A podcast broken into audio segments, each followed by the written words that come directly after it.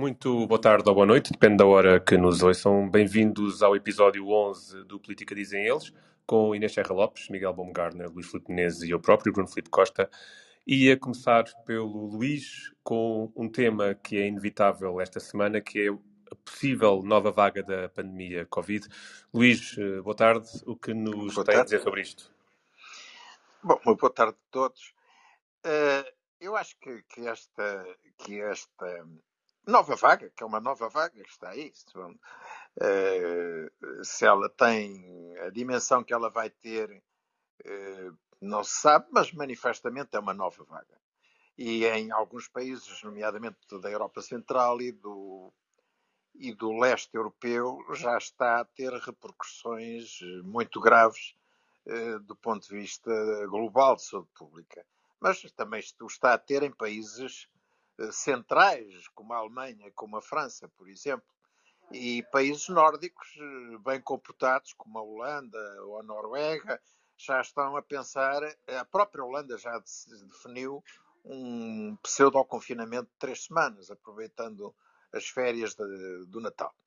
Eh, eu acho que, que, que, esta questão, para mim, é aquilo que, que, mais, como cidadão e como médico, me é mais perplexante é, é, é, é haver uma quase uma, uma inundação permanente, uma, um furacão permanente de comunicação sobre uh, o Covid-19 e, uh, paradoxalmente, nós estarmos completamente desinformados. Ou seja, o que nós não teríamos, nós, em democracias abertas, não teríamos que compreender, por exemplo, por que razão é que eh, em países da Europa, da União Europeia, eh, há esta discrepância brutal entre países que têm 40 a 45% de pessoas vacinadas e outros que têm 85 e 90%.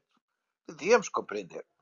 Eh, porque como é que nós não entendemos, continuamos a não entender e a ninguém nos querer explicar a discrepância enorme que existe entre os efeitos e a propagação da epidemia em alguns países muito pobres, nomeadamente na África Negra Subsaariana, e, e onde uh, o Covid nunca foi muito, muito forte, muito pujante, felizmente, uh, e continua a não ser, e o é na Europa uh, dita mais avançada, com sistemas de saúde mais modernos, eh, com uma saúde pública eh, muito mais protegida.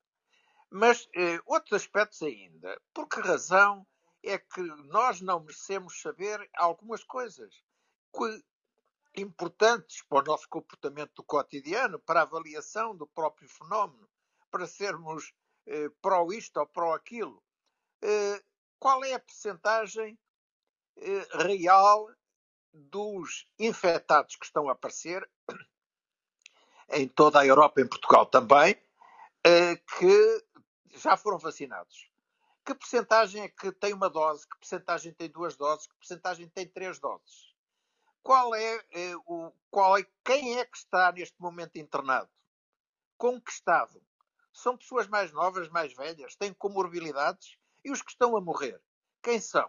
São jovens, são idosos, são gente já doente, com doenças terminais. Bom, há aqui uma. uma, uma eu fico espantado como é que numa conferência de imprensa, perante os responsáveis dos serviços de saúde, os jornalistas não fazem estas perguntas. Dizer, olha, morreram eh, nos últimos dias 100 pessoas, nas últimas duas semanas. O que, que idade tinham? Tinham comorbilidades? Estavam vacinadas? É absolutamente espantoso. Parece que há uma vontade de manter um pouco numa semi-clandestinidade a evolução desta pandemia, que nos suscita a todos, cidadãos em geral e médicos, nomeadamente aqueles que não estão numa primeiríssima linha, e eu falo com muitos que estão na primeira linha e que também não se mostram mais informados do que eu, eh, que também desconhecem e não sabem responder a estas questões para nós podermos programar o nosso futuro individual, o nosso comportamento cotidiano, o comportamento dos nossos filhos, dos nossos netos. Eh, é, é absolutamente eh, espantoso como é que uma sociedade sobrevive eh, sem ter esta curiosidade. E, particularmente, o papel da comunicação social parece-me extravagante. Tem amigos meus que me dizem: não, eles só são preguiçosos. Epá, eu não sei se são preguiçosos, agora são manifestamente incompetentes. Mas como bem a, CN, a CNN, cheio de jovens pujantes como o embaixador Seixas da Costa ou como o, o Dr. Pacheco Pereira, pode ser que isto vá melhorar. Muito obrigado, Inês. Temos perguntas. Olá a todos. Eu estou-me a rir. Eu ainda estou um bocadinho constipada, peço-vos uh, uh, clemência. Uh, não me ponham a falar muito. o Luís Filipe já me fez rir. eu gosto muito das opiniões do jovem embaixador Seixas da Costa e acho que ele é um grande trunfo, sobretudo por representar também uma nova geração de socialistas. Estou a brincar, mas podem-se rir, se faz favor, que é para não ficar. Ai, Jesus, estou mesmo muito constipada. Olha, quanto à pandemia, por um lado, uh, subscrevo não a totalidade, mas quase tudo o que o Luís Filipe disse, uh, embora eu tenha visto alguns os dados sobre as últimas mortes e eram todas pessoas, pelo menos uh, no, no, sábado ou no último dia que eu vi o número de mortes, eram tudo pessoas acima de 80 anos. Um, eu acho que não podemos deixar que a, que a, que a epidemia de epidemia, que, é, que, é, que o pânico do pânico, o pânico da pandemia, tome conta de nós. Uh, temos um país que os nossos governantes e, e, os, e os amigos dos nossos governantes, como o deputado Ascenso Simões, não se cansam de pôr uh, nos píncaros porque é o país com maior taxa de vacinação do mundo. Não sei se é esse não, mas é o que eles dizem. Um, temos um, um, país em que pouquíssimas pessoas estão internadas e quando nós falamos de RTs e etc., eh, estamos a, a, refletir um universo em que as mortes variam entre 3 e 7 um, e geralmente com pessoas uh, com uma idade que infelizmente as aproxima da hora da morte, não é? Com uma idade muito avançada. E são poucas as exceções que, que hoje em dia se verifica nesses números. E, portanto, eu, eu, eu pedia que, pelo menos nós, que estamos aqui num, num, numas cadeiras mais recuadas, não, não, não nos deixássemos cair na tentação da facilidade e da histeria da pandemia. Ah, Inês, uh... Deixa-me só, só interrompê-lo, Inês. Deixe, claro que sim. Até por isso, até por isso, se, se isso que é a nossa suspeição for verdadeiro, até por isso toda a transparência só seria positiva. Aumentava a nossa autoestima, aumentava o nosso ego coletivo, eh, dava-nos orientações para que tipo de prevenção não radical, mas mediana devíamos ter. Se calhar eh, tínhamos um olhar mais de maior comiseração com os nossos governantes. Portanto, até por isso, a transparência absoluta era importante. Mas eu também me estava a referir a informações do que se passa lá fora. Ou seja, qual é o raio da União Europeia que permite que, por exemplo, eh, uma Roménia tenha 40% vacinados, ou uma Eslovénia, não é? Pois, pois, exatamente. Exatamente. Eh, sim, as informações são, são, são escassas quanto a, a coisas muito reais e concretas e alarmistas quanto ao, a, às parangonas e aos, e aos medos, não é? Eh, parece que a informação está mais ao serviço do medo uh, do, que, do que da ciência, mas enfim, uh, que dizer, não, não, não, não, não adianta dizermos que a informação não devia estar ao serviço de nada, porque está sempre ao serviço de alguma coisa, infelizmente.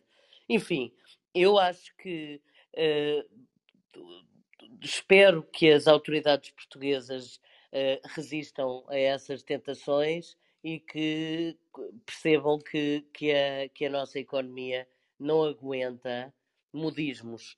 E, e agora já, já, não, já não consigo deixar de achar que são modismos, uh, porque mesmo não indo atrás das teorias da conspiração de alguns amigos e alguns médicos respeitados até, que consideram que tudo isto foi amplamente usado, exagerado e manipulado não se sabe muito bem por quem, uh, mesmo sem, sem ir nas teorias da conspiração, nós não podemos permitir que uh, se mate a economia para não, para não, para não morrerem mais meia dúzia de, de pessoas, ou com o pretexto de se poupar meia dúzia de mortes. Não, não, não podemos mesmo permitir isso e, portanto, assusta-me imenso o, o clima de pânico que, que já se está a instalar com a. Já toda a gente me vem dizer em dezembro vão fechar. Não, agora não é em dezembro, é em janeiro vão fechar. Portugal vai fechar tudo em janeiro, o resto da Europa já está a fechar. E, portanto, eu acho isso uma, uma, uma, uma espécie, um remake de, de, de uma caça às bruxas que eu espero que o, que o meu país não, não, não enfrente e não, e não inicie agora. Muito bem, Inês. Miguel, passo-te a bola com, pegando aqui neste último tema. Estamos perante um receio que possamos fechar ou uma inevitabilidade que temos mesmo que fechar?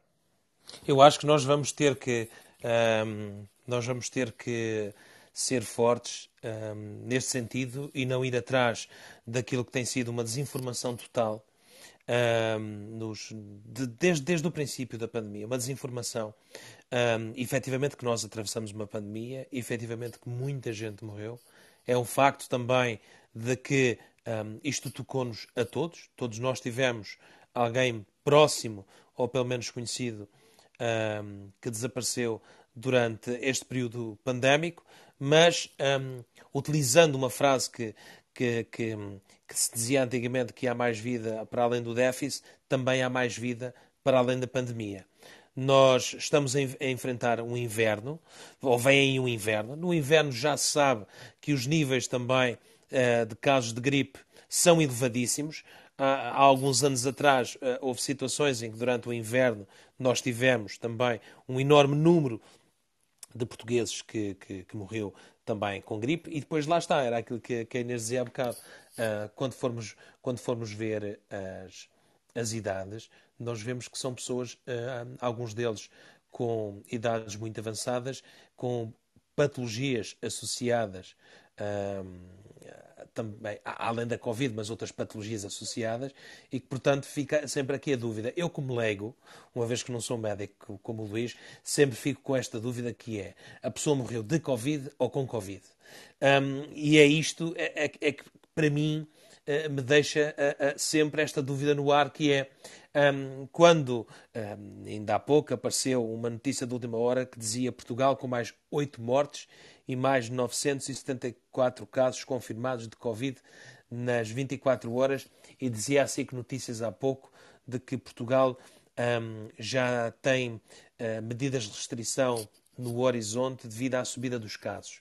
E a pergunta que eu faço é o seguinte: mas não era mais ou menos expectável que depois de 87% da população estar vacinada uh, e, e, de alguma forma protegida, um, de que todos nós eh, mais tarde ou mais cedo ficaríamos infectados com, um, ehm, com o Covid e depois, obviamente, uma vez que, estemos, uma vez que estamos vacinados, uh, eh, um, criamos anticorpos e, portanto, depois tem aquela parte toda da ciência a funcionar um, em que o nosso corpo estará mais preparado para receber a doença. Mas isto é também um bocado como a questão da, da gripe. Já, toda, já todos nós já tivemos gripe e, de alguma forma, todos nós já passámos por essa situação. Agora, estamos a criar e isto eu acho, isto é, isto é engraçado. Isto vai um bocado, isto vai um bocado por, uh, um, uh, por vagas, não só a vaga da pandemia, mas a vaga, a vaga da informação.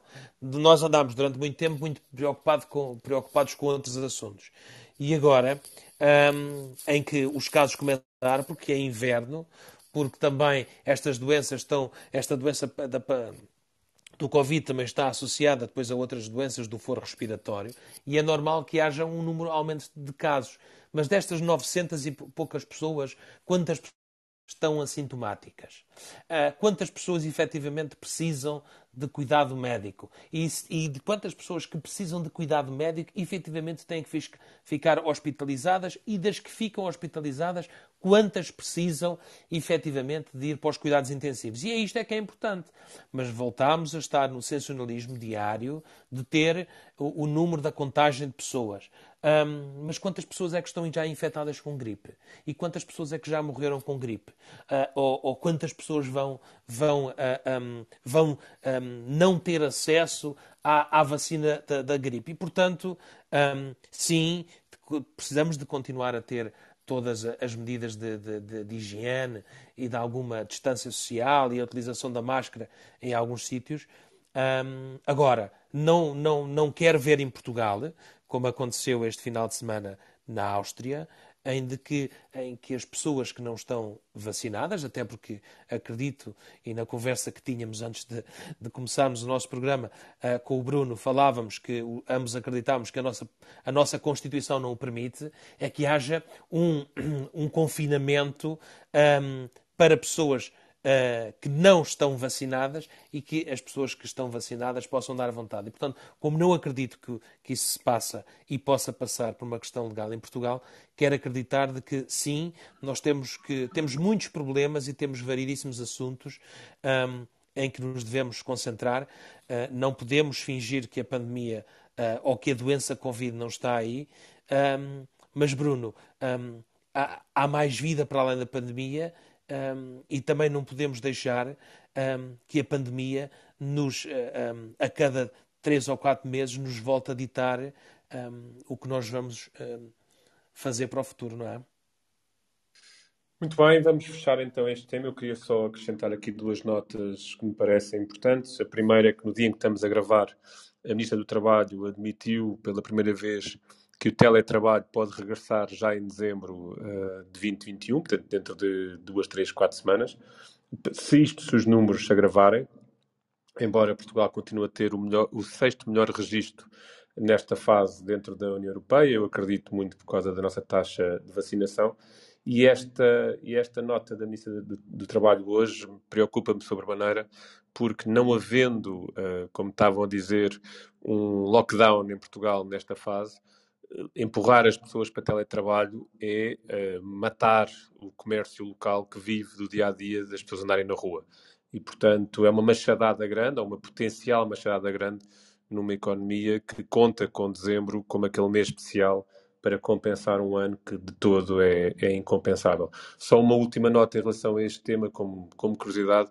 Há poucas horas, o Ajax de Amsterdão, que joga com o Sporting para a Liga dos Campeões, suspendeu a venda de bilhetes para o jogo da próxima semana, porque, e segundo o clube holandês, não é possível neste momento fazer previsões se, é, se os jogos terão público ou não uh, nos próximos tempos na Holanda. E, portanto, isto já é uma reação, é um exemplo do que é que está a passar ou, pela Europa fora com uh, aquilo que vocês pouco, há pouco falavam, que é o pânico começa, começa a subir, mas efetivamente nós não podemos esquecer que Portugal, felizmente, tem um paradigma bastante distinto de alguns dos países, dos principais países europeus.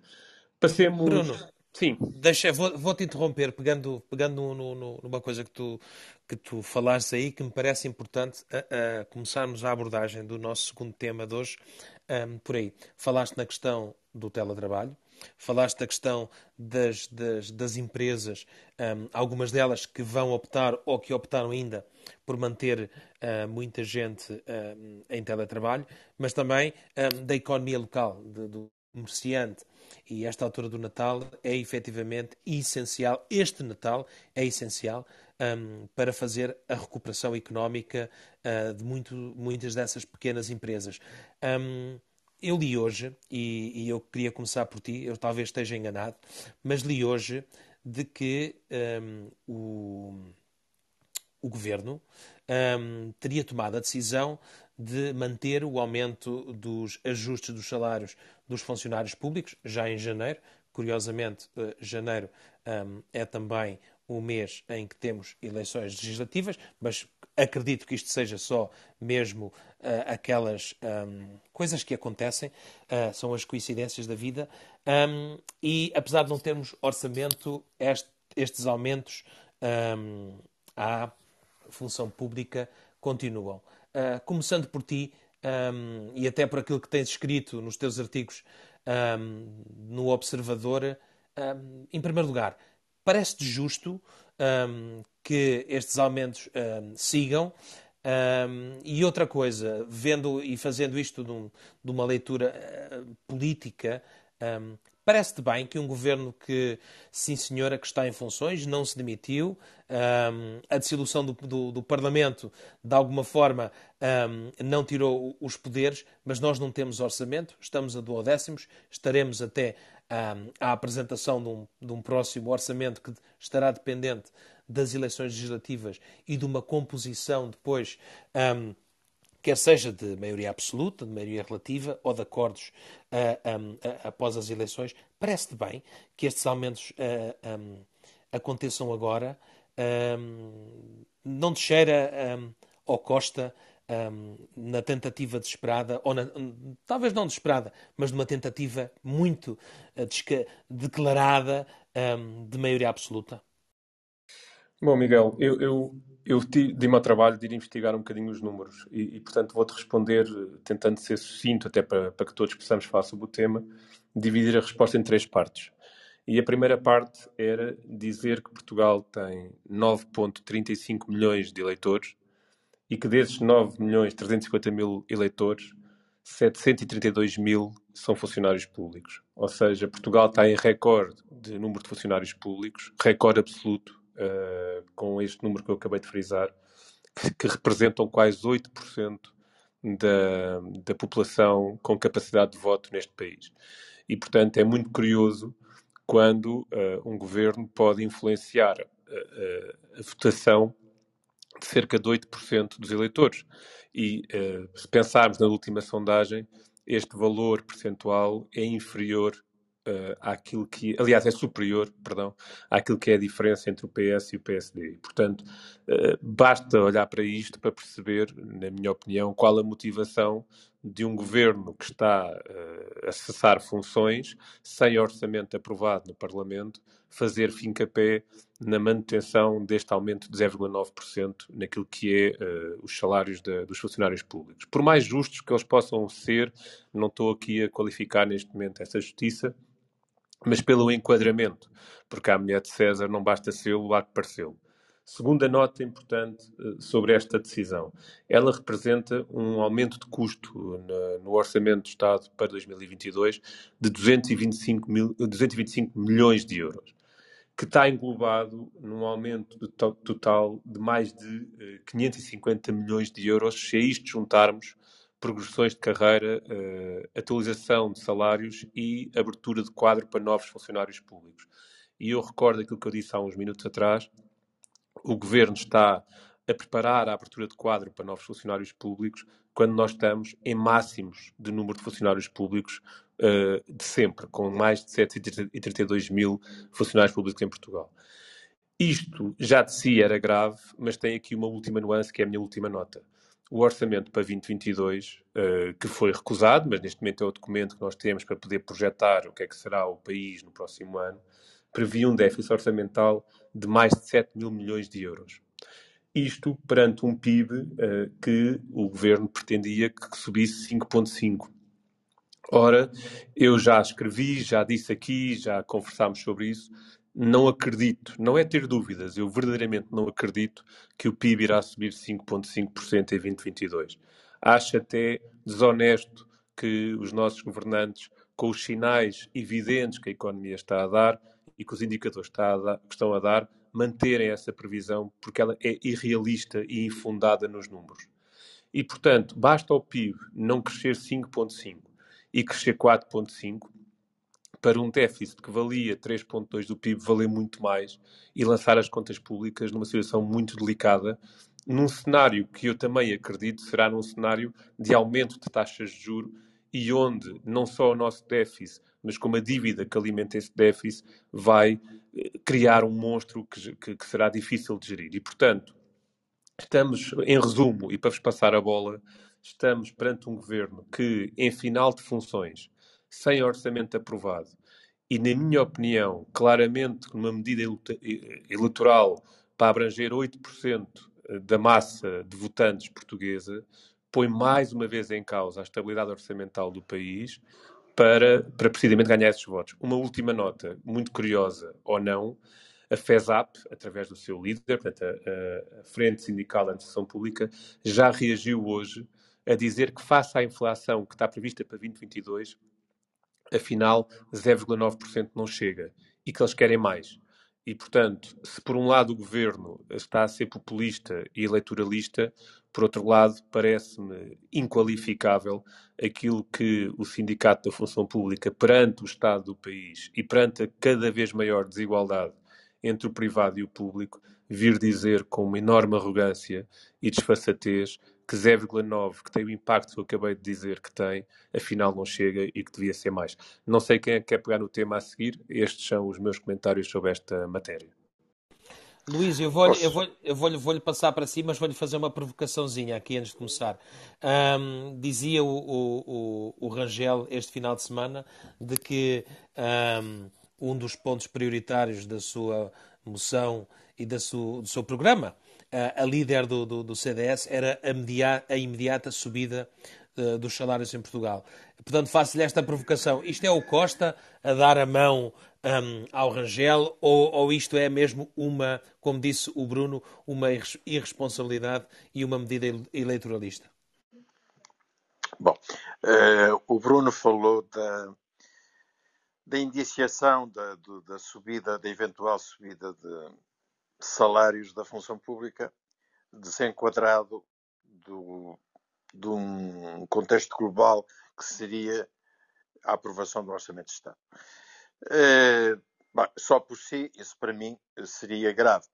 Penso que seria, eh, inclusivamente, pouco democrático, na medida em que se está já a condicionar um novo governo, seja ele qual for, eh, até pode ser socialista, e, e, o, e, o, Orçamento de Estado que vai ter que ser aprovado uh, depois das eleições de janeiro.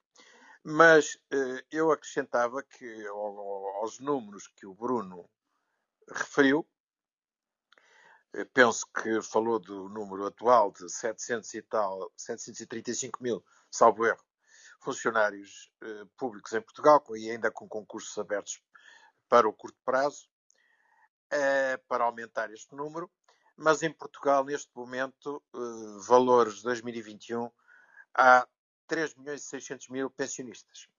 Portanto, com 735 mil funcionários públicos, temos 400, 4 milhões 300 e tal mil, não é? é 335 mil portugueses que dependem diretamente eh, na sua remuneração de decisões cotidianas do Estado. Bom, uh, isto é uma enorme tentação para quem governa e é também, ao longo dos anos, um princípio deformador. O que é que eu quero dizer com isto? Deformador da mentalidade coletiva. Eu há, há dias visitei uma grande empresa têxtil, uma empresa com 800 funcionários. Até a esmagadora maioria, quase a totalidade, eh, mulheres. Eh, com um relacionamento sociolaboral fantástico entre os trabalhadores e, eh, e os patrões. Com uma empresa que consegue, que paga muito pouco, porque não tem possibilidade de se manter com salários acima do salário mínimo na generalidade, mas consegue uh, dar alguns benefícios sociais, nomeadamente ao nível uh, da alimentação, do almoço, de uma, de uma refeição extraordinária ao longo do dia. É o que se chama bons patrões e empregados que reconhecem uh, esse esforço desses bons patrões. E como são pessoas com quem tenho uma relação muito forte, eles diziam-me o nosso extraordinário relacionamento com as nossas funcionárias, conhecemos-las bem e aqui o António Costa vai ter eh, 90 a 95%. E tem sempre. Porque eh, as, estas senhoras estão a aspirar loucamente pelos 30, 35 euros eh, de aumento salarial, ou tanto aumento do salário mínimo, eh, que estão a prever ter, e todos os anos isto, e ficam eh, felicíssimas com isto, e para elas é uma, é uma garantia de tranquilidade. Bom, eh, e eu, isto faz-me muito refletir, porque ainda há gente com salários de facto muito baixos em Portugal. Há milhar, o salário médio, médio em Portugal é de 1.300 euros. É, claro que responde à riqueza que nós produzimos, mas os salários são muito baixos. E, e, e, e ficarem eh, pessoas satisfeitas, às vezes, pensionistas, porque são aumentados 5 euros, eu fico perplexo. Perplexo. Que as pessoas fiquem satisfeitas e não se revoltem. Porque é isto que é que impossibilita.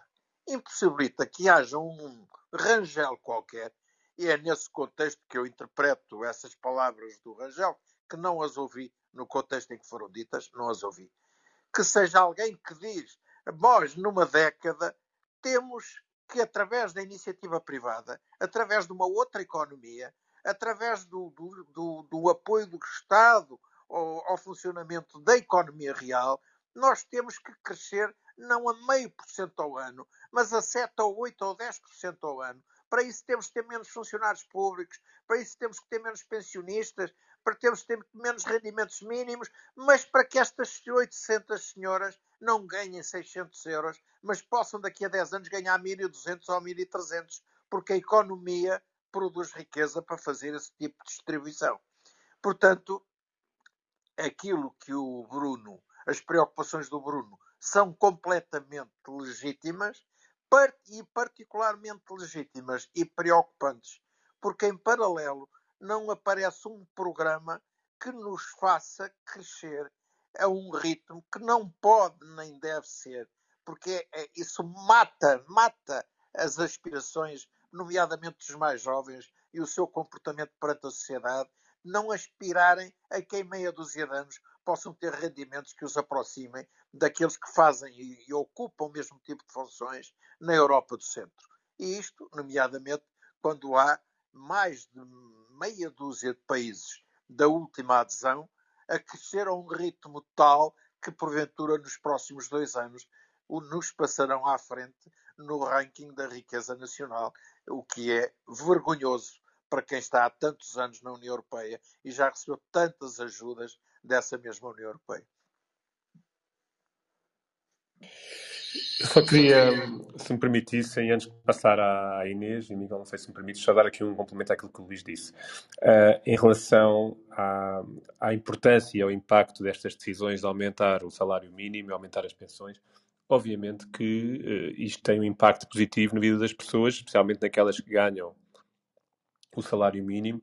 E a última estatística que eu vi era que cerca de 25% dos salários em Portugal correspondiam ao salário mínimo. Obviamente que eu sei que há aqui uma, uma percentagem da nossa economia paralela que, que tem uns sócios gerentes a ganhar isto, que não é bem a mesma coisa, mas, mas há aqui um, efetivamente um peso enorme de pessoas que não recebem uh, aquilo que seria digno de receberem pelo seu trabalho.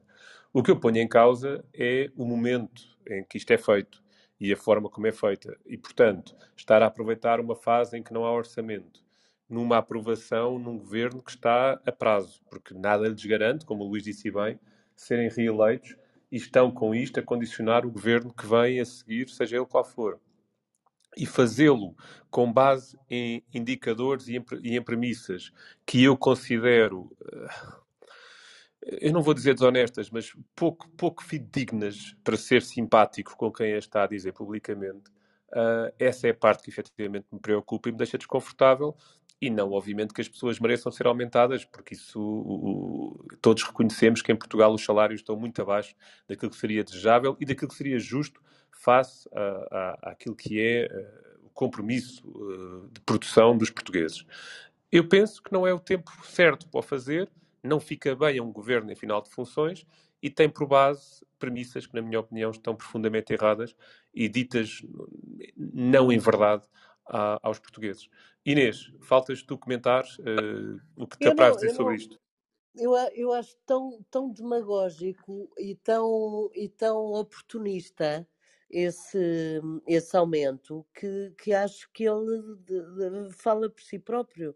é obviamente um, uh, quer dizer, por um lado, evidentemente que concordo que, os salários, que o salário mínimo em Portugal continua a ser baixíssimo e mesmo o salário, o salário médio também. Portanto, que, que temos muito uh, terreno a percorrer até termos uma sociedade minimamente justa, sobre isso não tenho dúvida nenhuma. Agora, que isso deva ser feito por um governo uh, que, que já está a, a preparar eleições, é evidente que isso é uma, uma manobra eleitoral que deve ser denunciada e o, o país inteiro também tira consequências sobre isso, não é?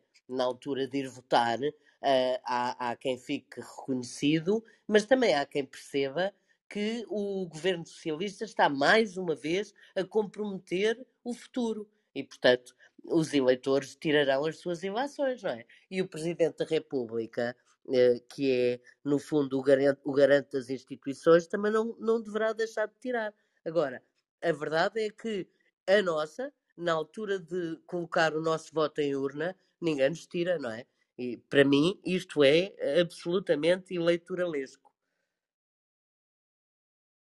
Eu queria só, queria só fazer aqui um, um, um pequeno comentário sobre isto um, e depois damos continuidade ao próximo tema, dizer o seguinte: nós em Portugal olhamos sempre para o acessório em vez de olhar para aquilo que é essencial. Um, nós poderíamos ter visto agora o António Costa vir dizer um, eu, eu, tenho este plano de recuperação económica, eu tenho este projeto para Portugal para os próximos 10, 15, 20 anos, um, um programa que nos vai tornar como um país uh, diferente, um, diferenciador. Vamos, vamos, vamos uh, eh, um, com este projeto, vamos captar investimento estrangeiro, mais, mais jovens empreendedores. Um, nós temos a Web Summit e, e, Portugal não tira proveito absolutamente nenhum uh, sobre a Web Summit. Não, não, não consigo ver onde é que se faz a relação Web, Web Summit e, e economia uh, de uma forma, de uma forma um, direta para, uh, um, para o crescimento económico. E, e, nós, enquanto país, enquanto comunidade, temos que efetivamente um, olhar para esta. para esta uh, eu acho que é uma falta de respeito com, com toda a gente, com o país, um, com as pessoas que vivem com o salário mínimo pago por uma entidade privada, que não tem, muitas delas que não tiveram eh, ajuda e subsídios durante este período pandémico um, e num período um, quase de, de, de, fechar as portas. Um, eu acho que era a Inês ou, ou era o Luís que dizia uh, no nosso último podcast, eu acho que foi a Inês, que um, nas últimas horas de governo existe sempre uma tendência de assinar uma quantidade de documentos e, e, e de fazer uma quantidade de despachos, um, e isto é o típico uh, de um país que não tem projeto para o futuro, que não tem uh, líderes que tenham efetivamente uma capacidade de motivar a população, de, de, de entrar e de fazerem parte de um, de um projeto diferenciador, e andamos sempre a discutir esta política de mercearia, como dizia o Luís, mais estes 5 ou 6, ou 6, ou 6 euros para os funcionários públicos, como, um, como, como se fosse um isco um, na caça do voto. Muito bem, passamos então para os recados finais. Antecipo que esta semana serão simpáticos. E se calhar começaria já por ti, Miguel. Foste o último, mas podias ser o primeiro agora. Que recados é que trazes esta semana para quem nos ouve? Eu trago um, um, recado que é um recado extremamente interessante. Um, um jornal, uh, esta semana, através daquilo que foi, uh, através do secretário-geral da Confederação de Agricultores de Portugal, o, o engenheiro Luís Mira, apresenta a informação de que a líder, acho que é assim que se chama, a, a líder do, do, do, PAN, portanto, o, o, Partido dos Animais e da Natureza. É porta-voz. Porta-voz, porta-voz, porta-voz. A Inês Souza Real era sócia um, de uma exploração agrícola de estufas muito parecidas com aquelas estufas um, que, que, que, tiveram todo aquele impacto uh, em Portugal e, e, e, na comunicação social com aqueles imigrantes uh, ilegais. Um, e o meu recado um, é, é, é, muito este, que é por vezes no melhor pano cai a noda, não que aqui o pano fosse o melhor, o melhor pano. Mas isto eh, vem dizer, o, o, o, meu recado é para a população em geral, para as pessoas que vão votar no dia 30, para aqueles que devem ir votar no dia 30, que é o seguinte: um, estes partidos que apareceram com estes nichos um, são, partidos que, são partidos que apareceram com um discurso um, e, com, com, e com um comportamento completamente dispar. Uh, vêm num discurso demagógico, com os princípios demagógicos e depois na, na, no dia a dia uh, a vida dessas pessoas não reflete aquilo que, que efetivamente um, os seus princípios ideológicos defendem. Portanto, as pessoas também têm que estar atentas a, a, a, estas coisas. E, portanto, um, em, em, jeito de brincadeira, o, o, meu recado é este. Só nos falta agora descobrir que a, que a, que a deputada do PAN, quando faz a A1, Lisboa-Porto, para ali no Rocha, não sei se vocês conhecem o Rocha, ali na, na Mielhada, e qualquer leitões. dia. Exato, e qualquer dia. Exato, e qualquer dia é apanhada a comer uma sandes, uma sandes de leitão. o meu, o meu, o meu segundo recado é muito, é muito rápido. Um, em Taiwan, esta semana, uh, para, uh, foi eleita a primeira uh, LGBT um, para o Conselho, que, que, é como se fosse a Assembleia, a Assembleia da República de Taiwan, mas é a primeira pessoa um, abertamente um, LGBT e que, uh, vindo de, de, uma comunidade uh, jovem, mas também politicamente muito forte, em Taiwan, que foi eleita para uh, um, esse órgão num país que mesmo estando no, rodeado um, por gigante, pela gigante China, que consegue de vez em quando dar uns passos fortíssimos rumos à, à, à democracia. Muito bem, muito obrigado, Miguel. Fica os teus recados da semana. Luís, passe-lhe a bola a si para os seus recados semanais. o meu primeiro recado é um recado curto e muito regionalista.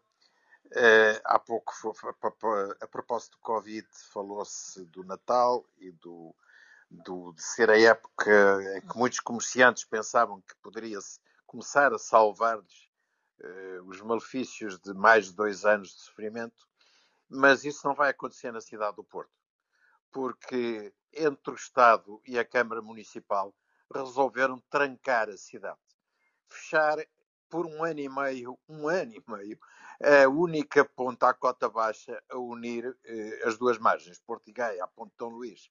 Fechar dois terços do centro da cidade, incluindo ruas de grande comércio, como a Rua dos Clérigos, eh, com obras de um metro que vai só estar pronto daqui a quatro ou cinco ou seis anos e que podia perfeitamente essas obras esperarem que se passasse a época do Natal. Portanto, continua a total e completa falta de respeito pelos cidadãos e pela economia por parte das entidades públicas. O meu segundo recado pode ser paradoxal, estamos, falamos sempre muito mais de sociedade e de política, mas eu uh, penso que ele é muito paradigmático da realidade nacional. Eu adoro futebol, é sabido. Joguei futebol e adoro futebol. E sou sportinguista, também é sabido, mas fundamentalmente, o meu grande clube é a Seleção Nacional. Já corri o mundo atrás da Seleção Nacional. Desde o Campeonato do Mundo da Coreia, ao Campeonato do Mundo da Rússia, ao campeonato, aos Campeonatos da Europa na Holanda, eh, na Bélgica, na França. Eh, e eh, o que aconteceu ontem, eu penso que tem muito a ver. Primeiro, acho que foi a, talvez uma das mais, se não a mais vergonhosa, derrota da seleção portuguesa pela forma como jogou e tendo em linha de conta que tem uma equipa milionária de grandes jogadores europeus. É, mas que tem muito a ver com a política portuguesa. Porque é, Portugal foi campeão da Europa há cinco anos. Já podia ter sido com Scolari, teve azar. Com Humberto Coelho, teve azar.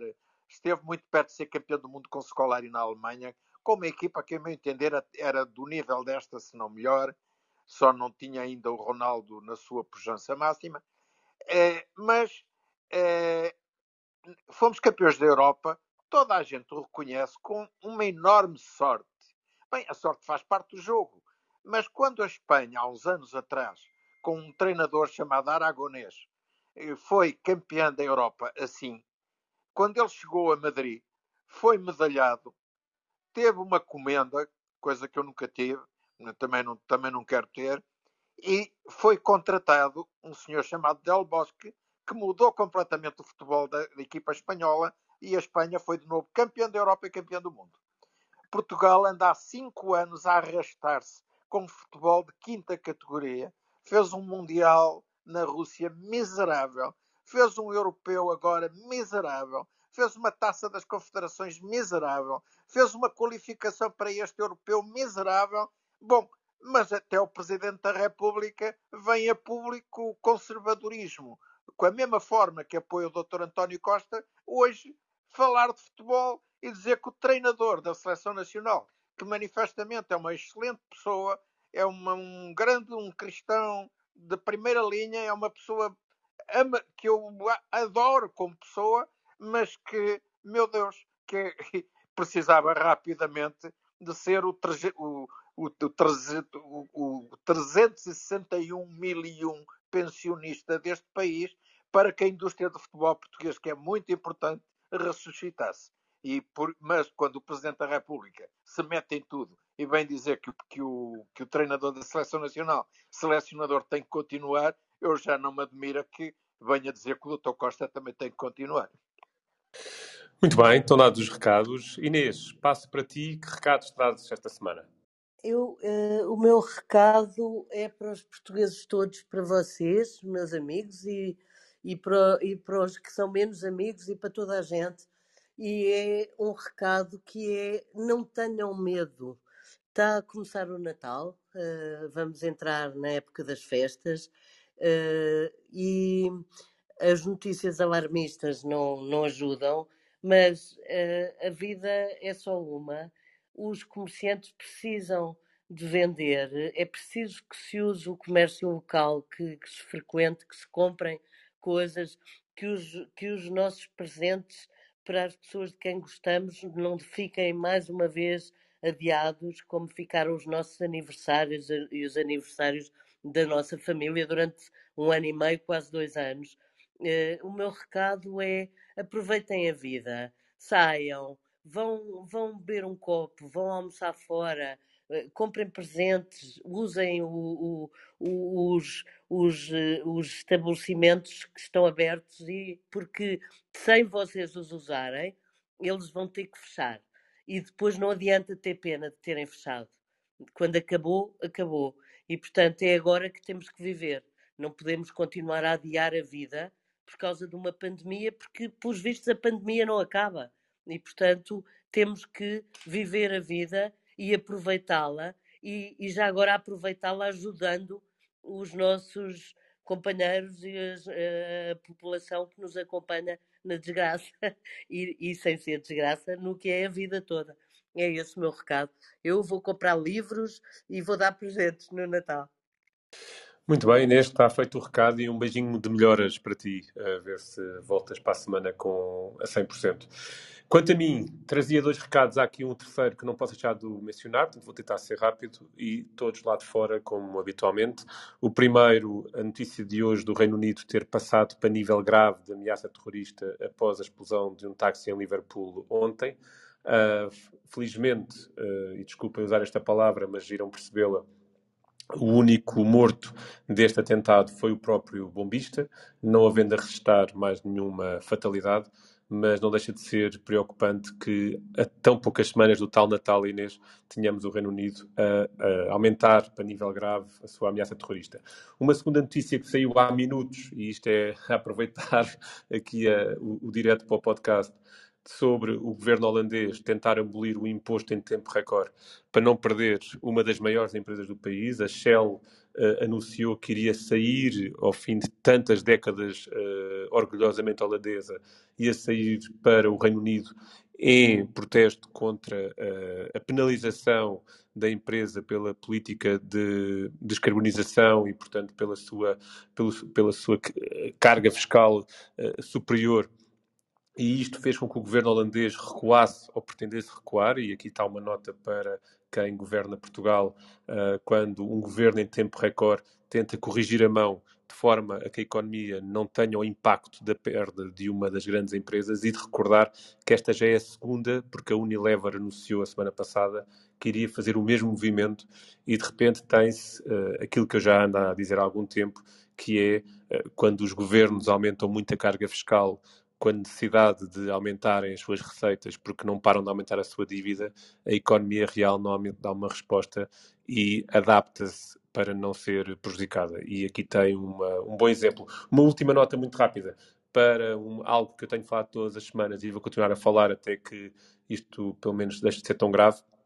Esta semana, na fronteira entre a Bielorrússia e a Polónia, tivemos mais uma vítima mortal. É a nona desde que começou este conflito, todas por hipotermia. Desta vez, um jovem de 25 anos morreu de frio. Uh, está a vir o inverno uh, forte nesta zona do globo e uh, não há meio de se perceber como é que isto se vai resolver. Aparentemente, na mesma semana em que se celebrou a queda do muro de Berlim, Uh, estamos a anunciar um novo muro na Europa uh, com uh, dois Estados soberanos, neste caso a Rússia e a Bielorrússia, a fazerem frente à União Europeia e ao mundo. que tenta pôr sanções por algo que eles consideram muito pouco democrático na eleição de Lutsenko. Fica por aqui o episódio de hoje. Desejo a quem está connosco uma excelente semana. Espero poder estar com vocês do outro lado. À Inês, ao Miguel e ao Luís envio um enorme abraço e um beijinho e vemos a todos para a semana. Uma boa tarde. Boa semana para todos. Igualmente.